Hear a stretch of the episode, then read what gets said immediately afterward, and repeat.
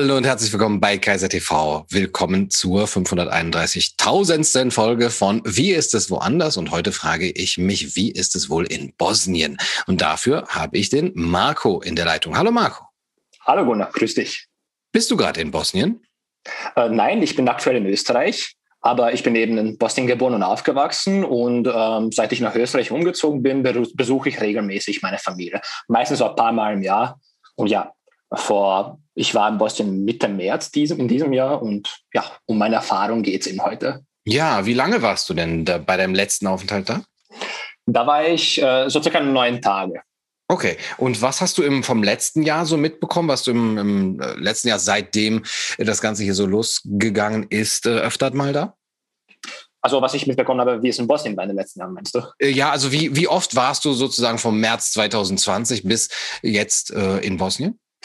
Äh, ich war eigentlich seit März 2020 war ich noch nie. Also das war also der März 2021, das war mein erster Besuch seit damals. Okay. Ich meine, das war eben so aufgrund der Umstände. Normalerweise besuche ich das Land viel häufiger. Ja. Aber ich habe eben die ganze Lage so mitbekommen, da meine Familie ganze dort wohnt und viele Freunde habe ich natürlich auch dort. Ich meine, bin da schließlich aufgewachsen. Mhm. Ja. Wo bist du da aufgewachsen?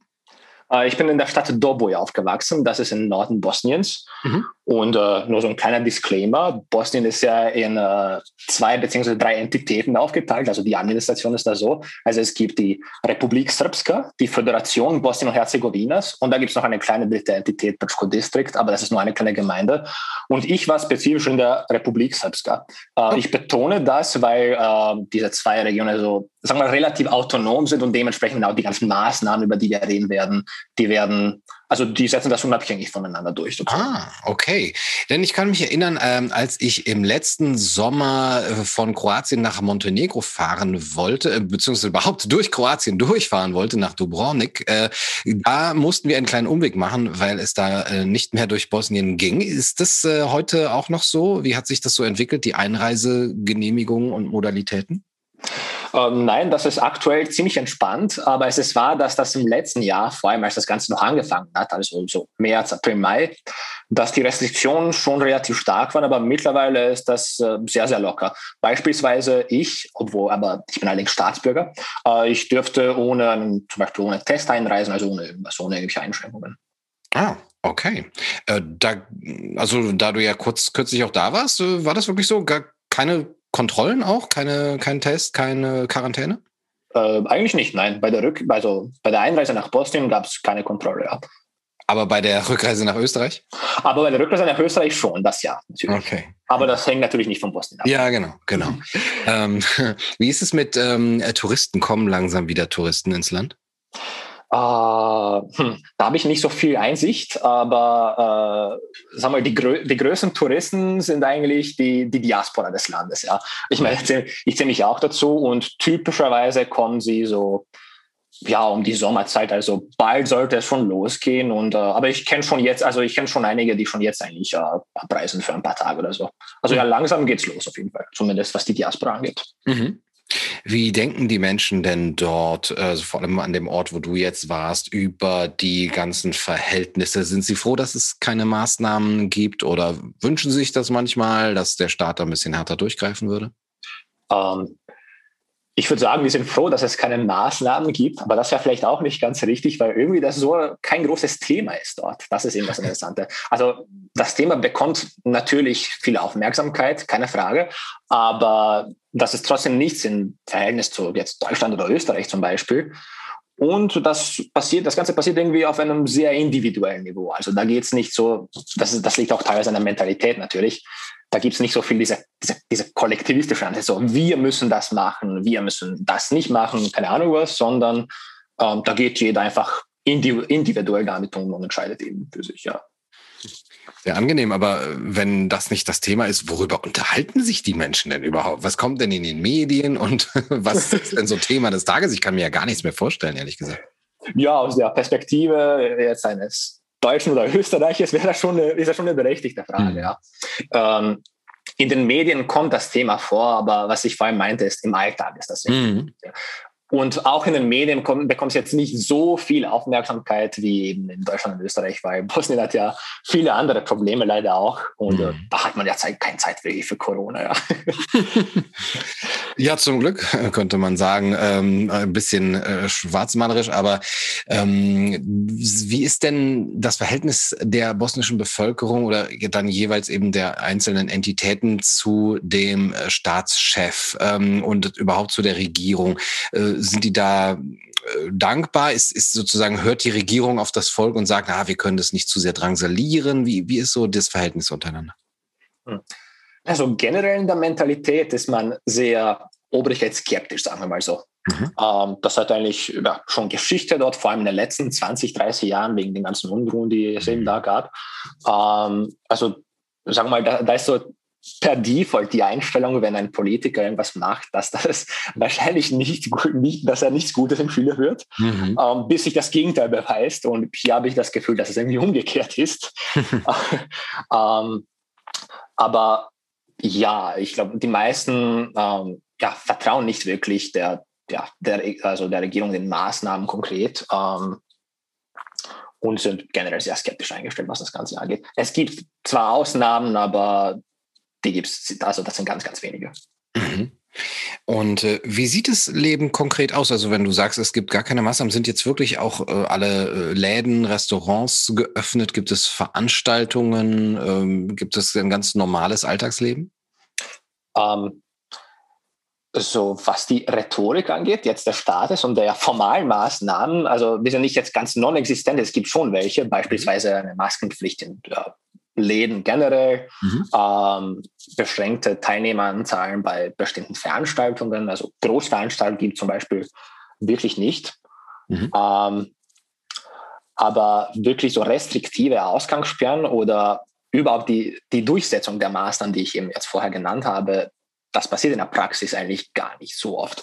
Ich meine, ein konkretes Beispiel oder das offensichtlichste Beispiel sind schon die Masken. Ja, zum Beispiel ähm, als ich da war, ging ich problemlos in verschiedene Läden ohne Maske rein. Mhm. Ähm, da wurde ich nicht mal angesprochen, also von einem, sagen wir mal, von, also von jemandem, der nicht zur Exekutive gehört. Mhm. Und, äh, aber die Exekutive selbst setzt das auch nicht wirklich durch. Also es gibt formal, ich fasse es mal zusammen, es gibt formal Maßnahmen, die sind aber relativ locker im Vergleich eben zu zum Beispiel jetzt im deutschsprachigen Raum aber auch die werden nicht so in der Praxis streng durchgesetzt. Ich glaube, der allergrößte Unterschied ist vor allem, dass die Leute da nicht mitmachen. Also die, die Mentalität macht da den Unterschied und nicht jetzt so sehr die Handlung der Regierung, äh, weil einfach, also die Leute wollen das nicht oder ähm, und außerdem dieses, ja, dieses, wie soll ich sagen, dieses, ähm, dieses Polizeispielen ist da irgendwie nicht so ganz der Bestandteil der Mentalität.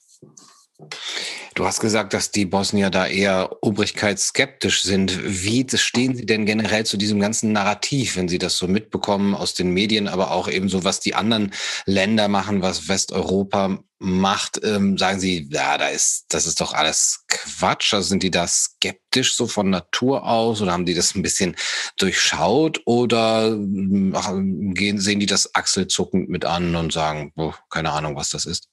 Kann man das so pauschal irgendwie äh, sagen? Also ich werde mein Bestes geben, das zu generalisieren. Also ich nehme das so wahr, dass ähm, der Großteil das schon sehr skeptisch sieht. Also die meisten denken so, ja, okay, da ist irgendwas wahrscheinlich dran, aber das ist definitiv nicht so gefährlich, wie, wie uns das ja gesagt wird. Äh, und es gibt einen kleineren Teil, äh, jetzt Zahl, mit Zahlen das abzuschätzen wäre ein bisschen schwer, aber es ist definitiv die Minderheit. Und das sind meistens auch also sagen wir Person 40, 50 plus, also das sind nicht die jüngere, die mhm. jüngeren Leute dabei, äh, die das schon ernst nehmen. Also damit meine ich das Virus selbst und die ganze Gefahr, die uns also angeblich droht und so weiter und so fort. Aber ich glaube, was das Entscheidende da ist, ist, dass das Verhalten beider Gruppen letztendlich gleich ist. Also da gibt es jetzt nicht äh, irgendeine Gruppierung, die jetzt viel härtere Maßnahmen fördert oder mhm. irgendwie appelliert, dass sich äh, also alle an die Regeln halten, dass da jetzt, den, also, dass da jetzt Denunziation betrieben wird, sondern ähm, die, die das nicht so ernst nehmen, ja, die besuchen lokale Probleme, treffen, treffen sich mit Freunden und so weiter und so fort. Die, die das doch ernst äh, nehmen, ja, die behalten das einfach sozusagen für sich, ja. Also vielleicht ähm, passen sie ein bisschen mehr auf sich auf und so weiter, aber sie versuchen eben nicht, sagen wir mal, ihre also ihre Wahrnehmung eben anderen aufzuzwingen. Ja. Mhm. Würdest du sagen, es besteht eine gewisse Hoffnung, dass Bosnien sogar davon profitiert, vielleicht etwas äh, lockerer vorzugehen als, ähm, naja, zumindest die westeuropäischen Staaten? Also gibt es vielleicht sogar einen Anreiz auch für Touristen jetzt äh, noch eher da hinzukommen? Und ähm, wenn ja, was könntest du empfehlen, wenn jetzt jemand zum Beispiel sagt, ich brauche mal echt äh, hier ein bisschen Ruhe vor diesem ganzen äh, Wahnsinn, ähm, würdest du sagen, ja, komm nach Bosnien, hier ist äh, alles ähm, noch, äh, die Welt noch in Ordnung? Das würde ich definitiv sagen, ja. Und ich glaube, das hat eben diese, gerade diese Idee hat sehr viel Potenzial, aber wird irgendwie nicht so sehr, diese, nicht viel, nicht so sehr durchgesetzt, weil ähm, viele, also viele außerhalb Bosniens hören nicht so viel sehr darüber. Mhm. Ähm, ich meine, in den Medien hört man ja absolut gar nichts über dieses Land.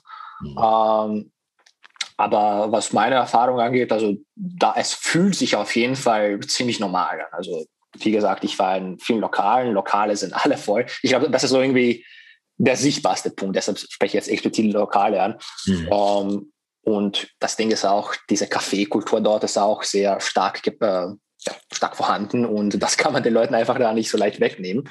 Um, ähm, und ich glaube, das ist eben das Entscheidende. Also ja, es fühlt sich, sagen wir mal, so mindestens 90 Prozent normal an dort. Mhm.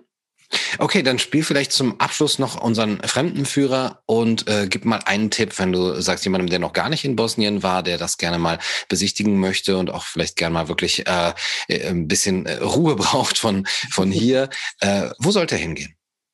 Wo sollte er hingehen? Ähm, die Stadt Banja Luka, also das ist die Hauptstadt der Entität Republika Srpska, die ist sehr schön. Mhm. Ähm, dort gab es sogar zu letzter Zeit so ganz, ganz kleine Veranstaltungen, aber ja, nichts, nichts allzu Großes, aber ja. Und es gibt die Stadt Trebinje, die ist auch ganz schön. Und Mostar kennen wahrscheinlich auch die meisten. Mhm. Das sind so meine drei Lieblingsstädte beispielsweise. Okay.